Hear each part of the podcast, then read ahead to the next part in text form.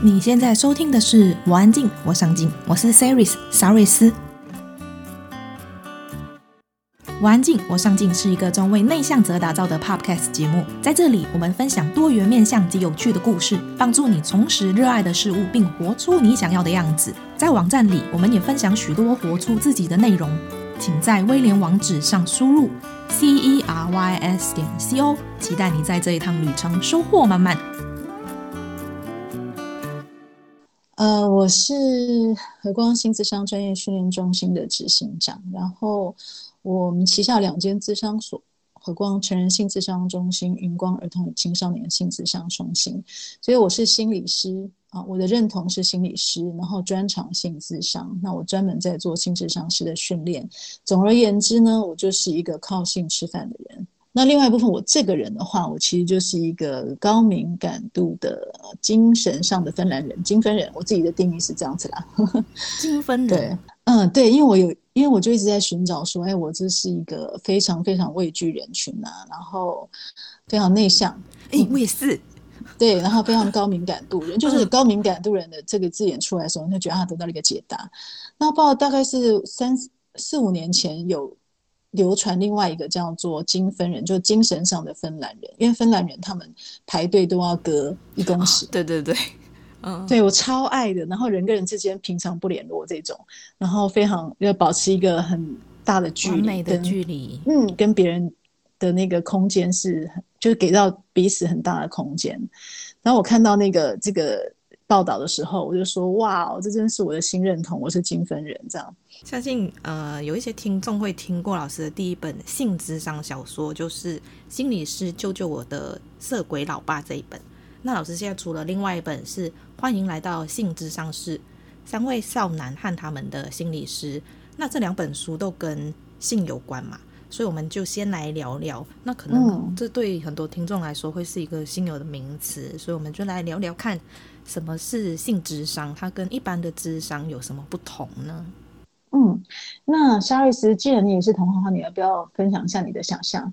看到这个的时候，我在想说，它应该比较像是在探索性的这一个呃领域。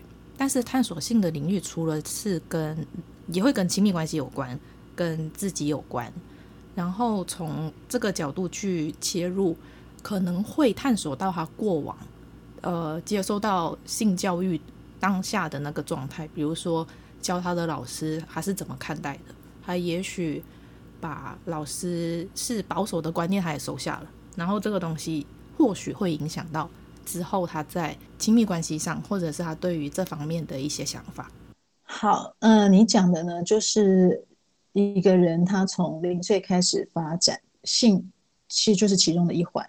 从一些从从他出生的性别，对吧？嗯，然后他的性别养成，那从他对他的身体的好奇、感官，这一切其实都是性都在发展当中。嗯，所以性不是我们很多人都说啊，青春期以后才会对性有意识，不是？其实从我们零岁就已经蕴含在其中。嗯，对，因为那个性不是一个性行为的性，它是一个广义的性。广义的性就是我们整个人在发展过程当中的，你对于呃与性相关的这所有一切的发展，它都被包含在其中。嗯嗯，对。你刚刚讲的是这个，那它这个当然对一个人会有很大的影响。好，所以一般的智商跟性智商的不同是什么呢？就是智商它是关心人人的整个发展的状态，对吧？好，对。对，那性智商就是只是告诉你，我们有把性包含进去。所以你如果问我说什么不同，我基本上因为我是心理师，我觉得没有什么不同。但是只是我我自然的就把性包含在其中，我没有把性切开。嗯，这样你懂我意思吗？但是因为呃性是这么这么独特的一个议题，以至于大部分的时候我们的训练里面没有包含这一块。我们的成长里面，就我们心理师，我们这个人的成长里面也很。在过去式了哈，也会把性，就是我们的成长环境中有没有把性包含进来？未来的人，比如说现在正在出生的人的话，现在年轻人的话，很可能他们的性教育的机会、资讯都会比我们那个年代的人好很多很多。对吧？嗯、应该是说这十年，这你不要说十年，差不多这十年出生的人的话，嗯，嗯好，二零一零年左右出生的话，因为那个网络盛行，然后这个性教育的普及，所以你说二零一零年之后出生的人的话，我们会说他们的性，把他们的发展当中把性包含进去的几率比较高。可是这个之前的人，大部分的时候我们要问说，哎，你有受过好的性教育吗？大家都说啊，没有啊，我们老师随便讲，干嘛干嘛的。对吧？哈，或者他的照书本念一念啊，哈，或者是顶多他跟我们聊一聊这些东西。就是说，这如果我们的性教育当中没有一个好的支撑的话，那我们很自然会把性摆在很隐含、隐晦的地方，那我们就没有把它没有办法把它包含进入发展的一部分。嗯，嗯，所以如果你问我说什么是性智商，什么是智商的话，我会说，我不得不把性拿出来。其实我没有很喜，我没有觉得一定需要把性拿出来，因为对我们把性包含在其中来说，它就是智商的一部分，它就是人的一部分，它没有分。但是因为一般的智商不做性，所以逼得我们不得不把性拿出来。你懂我的意思吗？我很好奇，为什么一般智商会不做性的这一块？是因为有法规还是什么？没有啊，没有啊，因为因为你没有准备好啊。你说心理师没有准备好，对啊对啊，然后没有这样的训练呢，同时没有准备啊，对吧？因为我们如果我们大部分人都是没有受过性教育长大的人的话，嗯，很自然性这块就是禁忌的，它就有很多的情绪的印记在上面。就像你刚刚讲的，就是说哦，嗯、呃，过去的性教育也好，他的生长的环境也好，他受的媒体的资讯也好。对吧？他的同侪关系也好，他们怎么样去反映性这件事情？如果这个人接收了、接受了这样的想法的话，那么性对他来说就是一个很难谈、很隐晦，哦、然后会激发各种感觉，可能会兴奋的感觉，也可能会恶心的感觉，对吧？然后也可能会过度忽视的感觉，也可能会过度在意的感觉。那这些东西没有被处理的话，你进智商是你很难处理这个题目，因为这个题目对大部分人来说就是它就是禁忌，就是很难谈，它就是会引发很兴奋的感觉，也会引发很恶心、变态的感觉，也会太在意它，也会太不在意它。你懂我意思吗？一般人就是在这个状态当中，所以我们心理师如果自己本身没有这样子的处理，跟你没有这样的训练加上来的话，你要处理性的题目本来就是难的。这样这样了解有意思吗？嗯，好，那你看你你说，哎，心理师的训练里面，呃，我们有各大学派都在分析每个人人的心理，可是处理到性心理这一块，我们都还是很陌生，对吧？嗯嗯，是这样子的，所以我只能告诉你说，因为我二十五年都在做这个主题，所以性智商它为什么要把性凸显出来，就是要告诉大家说，我们会把性包含进来做。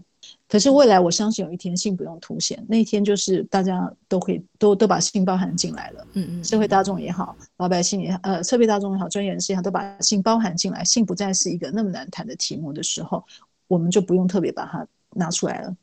就有一点像那个，呃，有时候我们在浏览那个智商所的网站的时候，他们有有一些会特别强调说什么 LGBT 友善。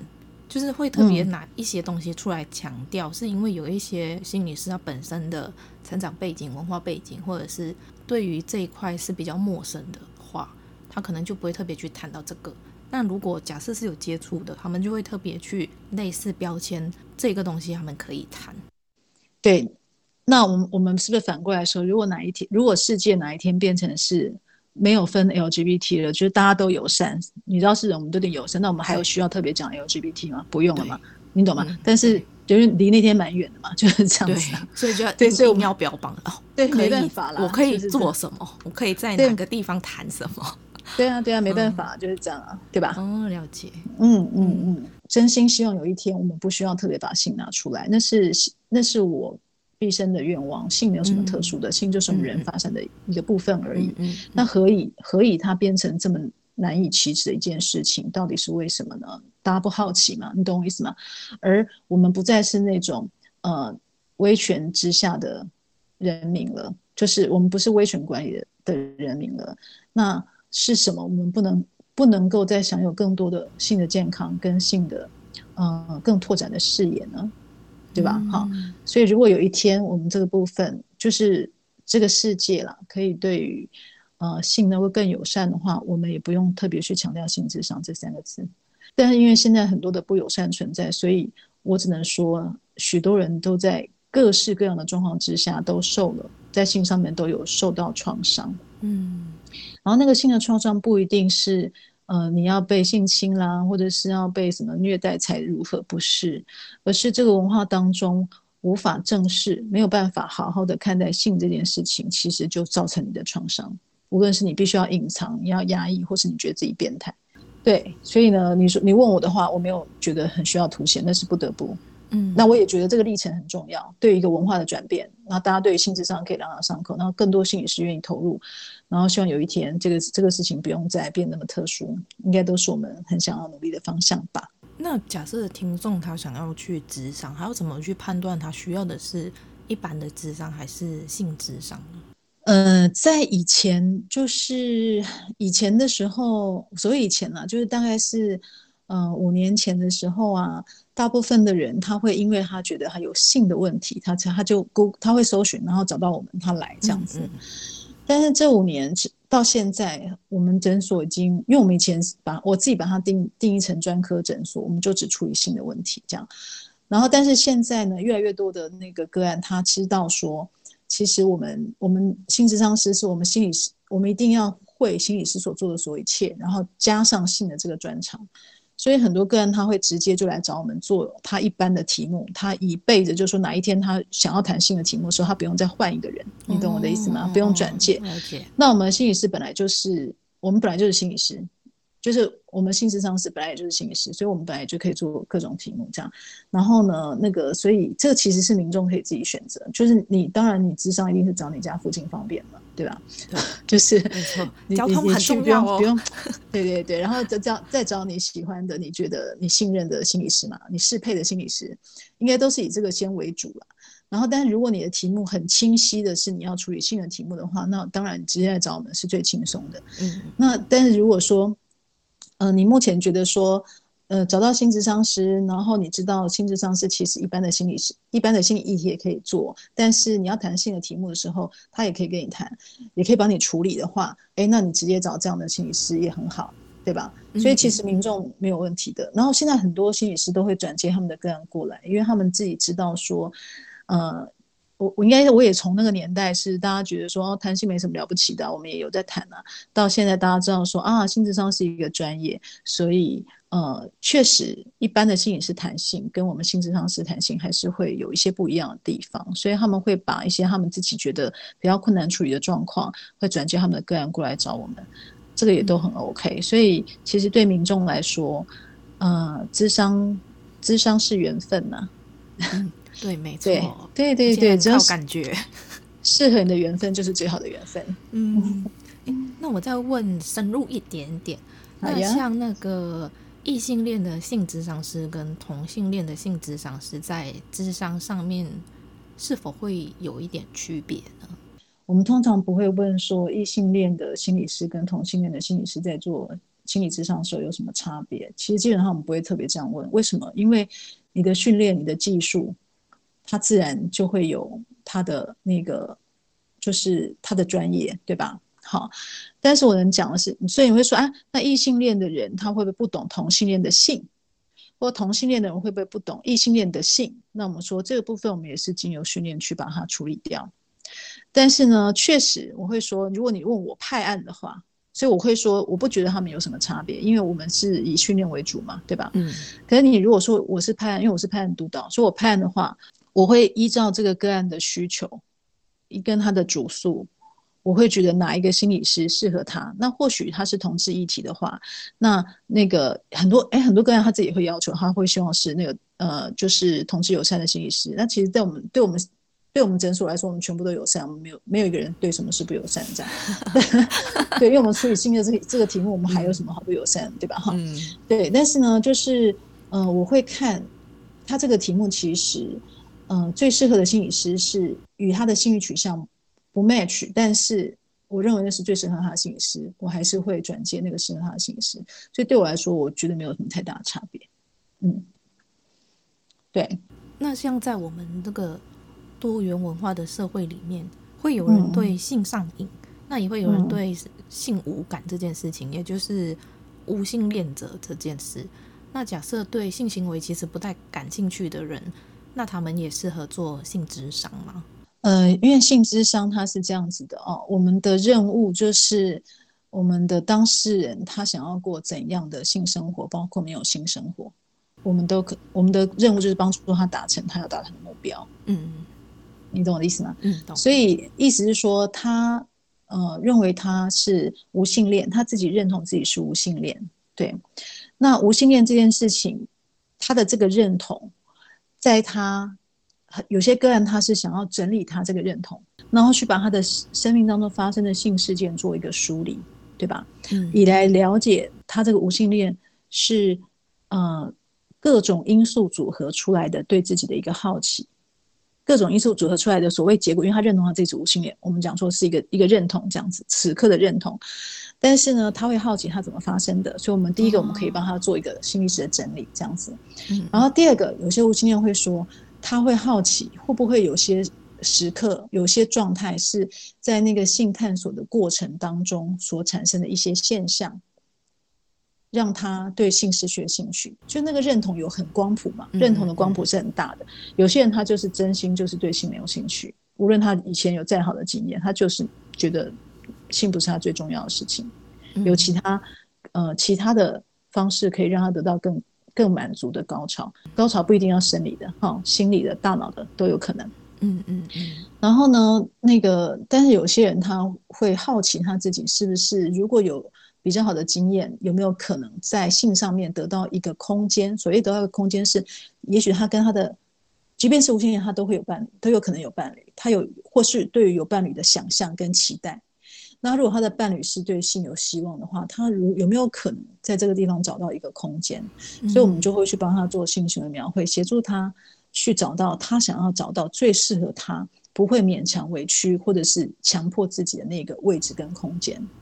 所以，一个认同当中，重点不是认同，重点是我们当事人想在认同当中经验什么。那我们的工作就是认同帮助他接纳自己之外，他想要经验的，无论是有性或是没有性，嗯，多少性。比如说你说性上瘾的话，他觉得他太多了，他想要少一点；有的人觉得说他性欲低落，他想要多一点。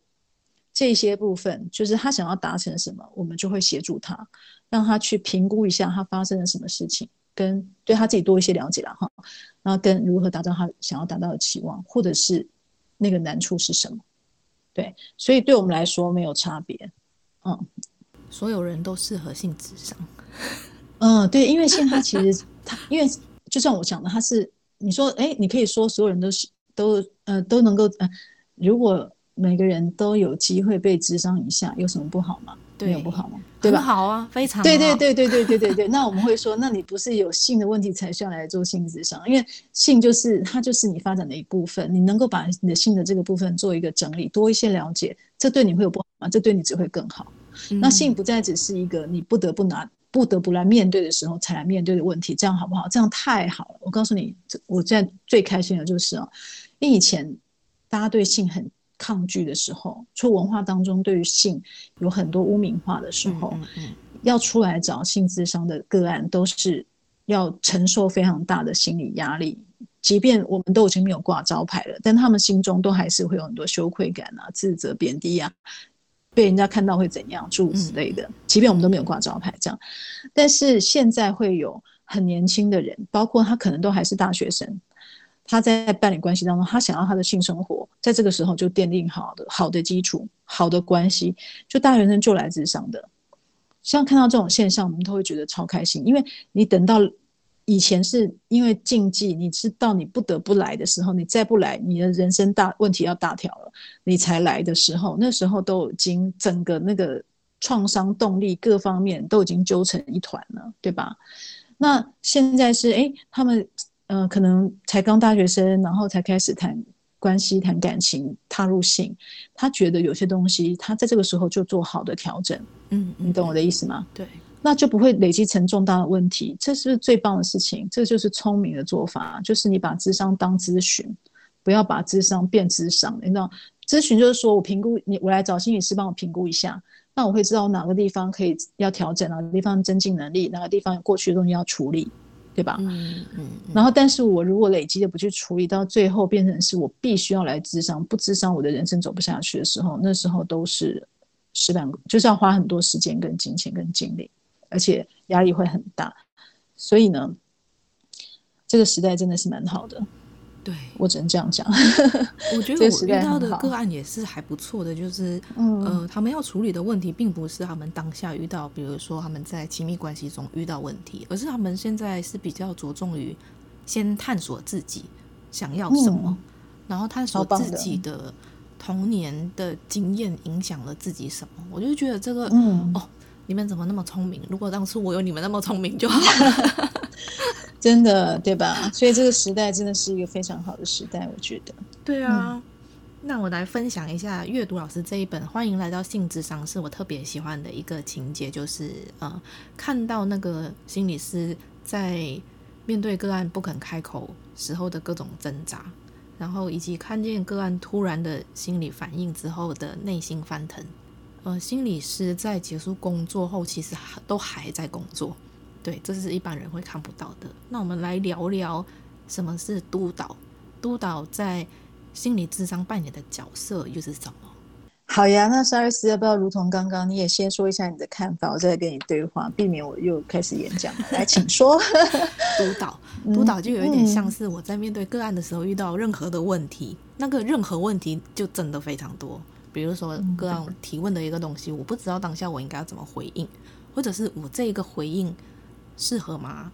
或者是有没有更好的回应的这一些问题，我都会在督导的时候会问，因为这是我比较初期的的问题，比较在架构没有这么稳定的时候，嗯、我在督导的时候都会特别提出去问到的。那我觉得督导扮演的角色，除了是帮助我如何去从个案的对话里面去去看见个案的特质。也会让我看见我自己的特质，这是我觉得最有趣的地方。我以为我在帮个案处理问题，但是其实我同时也在处理自己的一些个人议题。我觉得这是在智商室里面会发生一个蛮妙的情况。那我觉得督导的角色就是启发我去启发个案，然后同时也启发我的感觉。呃，你的描述很好啊。督导呢，其实，嗯，我们可以这样这样子去比喻他哦，它，嗯，有点像导游，嗯嗯，就是说呢，因为我们进入个案的世界，嗯，一个心理师处理的都不是个案带来的，我该怎么做选择，我该怎么办，嗯、我要不要离婚，我要怎么样，通常不是这个，我们处理的是，我们会进入他的现象场。然后那个现象场实际上是超级丰富的，嗯，所以那个丰富跟层次非常非常的多。你想想看到你面前的个人，他如果已经呃二十岁、三十岁，他有累积了三十年的这个现象场带进来，嗯，所以我们心理师就是会心理工作啊，心理咨商师进去，我们会进入他那个现象场当中，然后那个现象场当中还有包括他的整个人格的状态，很容易会迷失，因为太丰富了，对。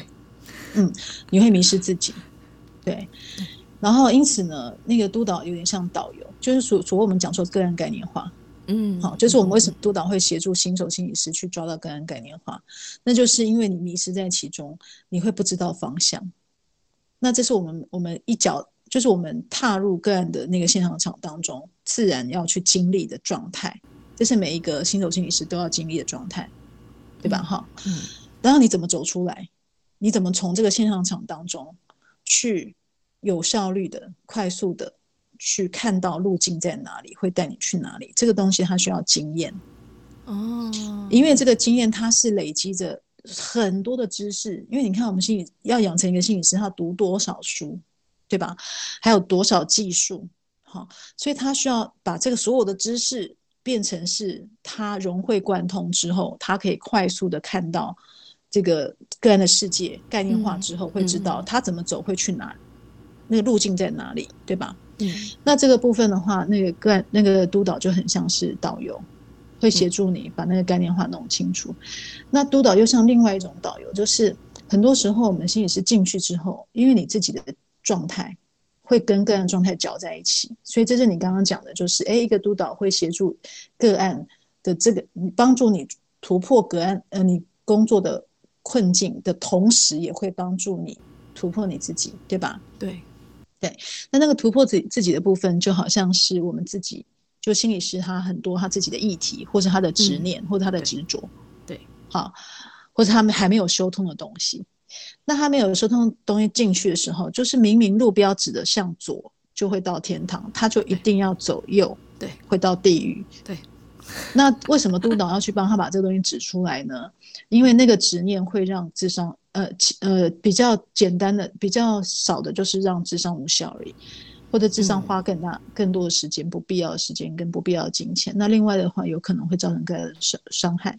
所以这也是一个督导该的该做的事情，就像导游，就是说那个你的你的那个游客，他就是拼命跳悬崖，你一定要告诉他那边不能跳，就是这样。嗯，所以这是 那个督导的话，我觉得有一个部分就是像是一个导游的部分来描述。嗯嗯嗯。然后另外一个部分，他其实像教练。教练的意思就是说，我们心理师呢，就像是去拿着解剖刀，因为我们很多工具，但是我们这解剖的是看不到的心灵，我们解剖的不是肉体，嗯、我们解剖的是心灵，对吧？我们的工具帮我们解剖这个东西，然后还原出那个真相，然后要清创，对吧？然后还要滋养疗伤这一些这样。那这个部分的话，它其实那些技术要非常精熟，嗯、所以心那个督导也有训练的任务。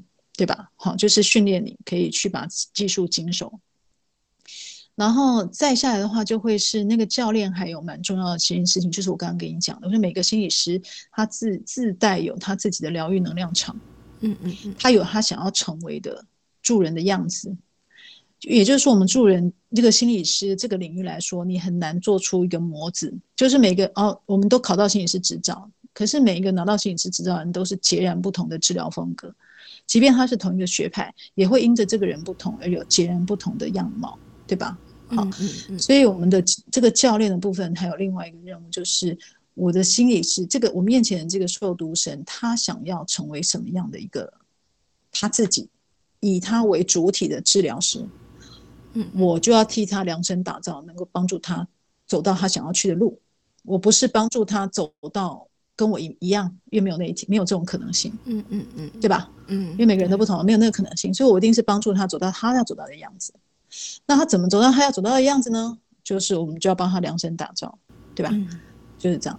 所以，然后又运用所有他带带进来督导的美材，包括训练，包括要他去上什么训练，诸如此类的，这样，然后能够帮助他达成他要达到的目标，是这样。所以我看督导的的角色的话。那当然还有最最重要的一个部分，就是其实包含在那个导游的部分，就是说，因为我们执照里面有非常多需要遵守的一些法规跟责任，好，这个这个职业这个执照它的重量这样子，嗯，所以我们督导也会协助我们的心理师去注意这一些东西。老师有没有曾经经验过是在督导的过程当中，发现嗯、呃，心理师还有自己个人的议题？然后他因为这个议题导致他的智商卡住，那老师会怎么去提醒他？呃，像那个书里面有写，就是 呃培丽跟到最后那个少奇，他的督导都有建议他去智商。嗯，好，因为他是这样子的，我们督导督导里面也有机会处理到个人议题，但是那个个人议题是搭配着让他此刻在。这个他跟这个个案工作的时候，他所经历到的这个现象场，有对他有领悟的部分，有他需要觉察的部分，有他需要呃因着对他自己更多的认识之后，他就可以突破的部分，跟有他看到这一切还是没办法突破的部分，你懂我意思吗？就是说，我们一个个案的以他带进来的这个个案的资料的美材，有些东西我们现场就可以处理掉。嗯，然后你会知道说，那是一个心理师养成的自然的一个历程，因为不是处理掉以后，他就他就哦很厉害，就绝对不用再就不会碰到任何问题，不是这样。你会知道有的时候有的时候你会知道那是一个历程，那他就是跟着他的个案的资历，嗯、就是他做智商的资历，嗯，越丰厚，这个部分自然就会处于有些东西是这样，可是有些东西是他跟那个。咨商的资历无关，他是他个人的议题，而你会很清楚知道这个东西没有处理的话，其实对他的成长的，对他成为一个心理师的成长是有影响的。可是你会说绝对会就一定会伤害到个案啊，或者他就会无效，或者不一定，因为每一个个案他要求的就是要达到的程度也不一样。所以，我们只要如果说个案说，哎，心理师说我这个地方不想成长，那没关系，我们派案督导就只就是不要派他没有办法处理的个案就好。嗯，你懂我的意思吗？嗯，他是这样子的，所以没有说一一定要每个人一定要怎样，没有这样子，就是依照这个心理师他说我就做到这样就可以了。我不想要再做太挑战性的，我不想要挑战我自己，可不可以？可以呀、啊，OK 的。嗯，我们就不要派这样的案给他就好了。你懂我的意思吗？嗯、那他能不能做一个称职的心理师？绝对可以。嗯，好，所以没有说哪个星期一定要怎样，没有这样子。但是如果他能够对他自己好奇，突破这个，他对他自己有更大的希望，他对他自己好奇，突破这个关口，他可以往更容易的往他要去目标去的话，那我们就会给他建议。嗯嗯嗯嗯，希望他去做智商。嗯嗯，是这样子的。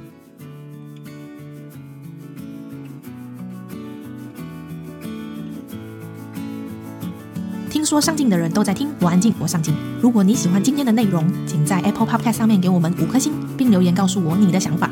订阅、打星、分享的人一生平安。那我们下次见喽，拜拜。